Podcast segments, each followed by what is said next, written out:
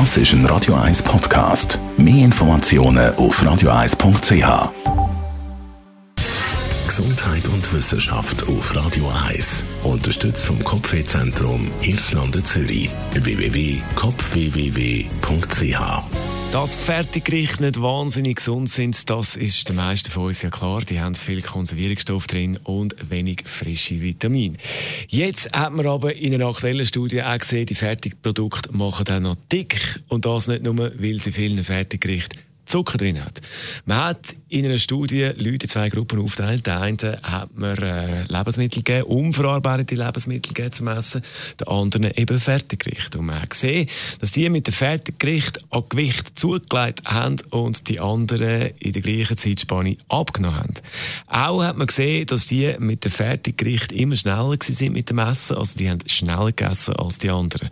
In Tests hat man gesehen, dass bei unverarbeiteten Lebensmitteln der Hormonspiegel schneller ansteigt und dem Körper schneller ein Sättigungsgefühl gibt. Und das ist eben bei Fertiggericht nicht der Fall. Darum isst man schneller, hat mehr Hunger und isst natürlich tendenziell längerfristig gesehen auch mehr.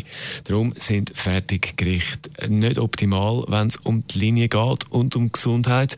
Und äh, wenn es doch halt mal ein Fertigprodukt muss sein, dann auf jeden Fall nicht juffeln beim Essen. Ist schwierig, ich weiß, aber man kann es versuchen. Radio 1